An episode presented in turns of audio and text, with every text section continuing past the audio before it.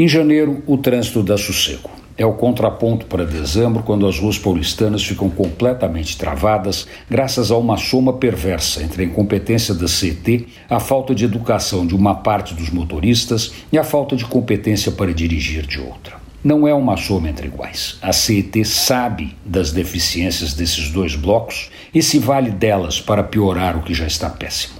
Quem paga o pato é a população, que não consegue chegar em lugar nenhum vagamente perto da hora, tanto faz sair mais cedo ou não. As ruas estão gordicamente travadas e não temos nenhum Alexandre da Macedônia para cortar o nó e desentupir os caminhos. Ninguém pode mais. Por isso, todos choram mais ou ficam mais irritados, o que só aumenta ainda mais a irritação, porque, como não tem o que fazer, fica se remoendo o quadro, até ter vontade de descer do carro, largá-lo no meio da rua e tocar em frente a pé. Como se não bastasse, o congestionamento perfeito para ladrões de todos os tipos aperfeiçoarem suas técnicas, seja ou não com violência, desde quebrar o vidro do carro até informar que a arma está na cintura e que, na moral, é melhor passar o celular.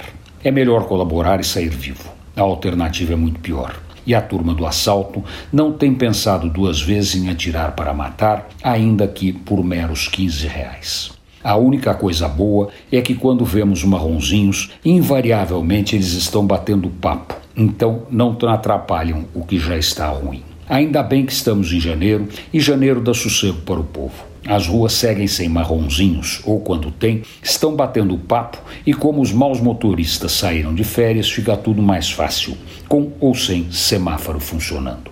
Antônio Penteado Mendonça para a Rádio Dourado e crônicasdacidade.com.br.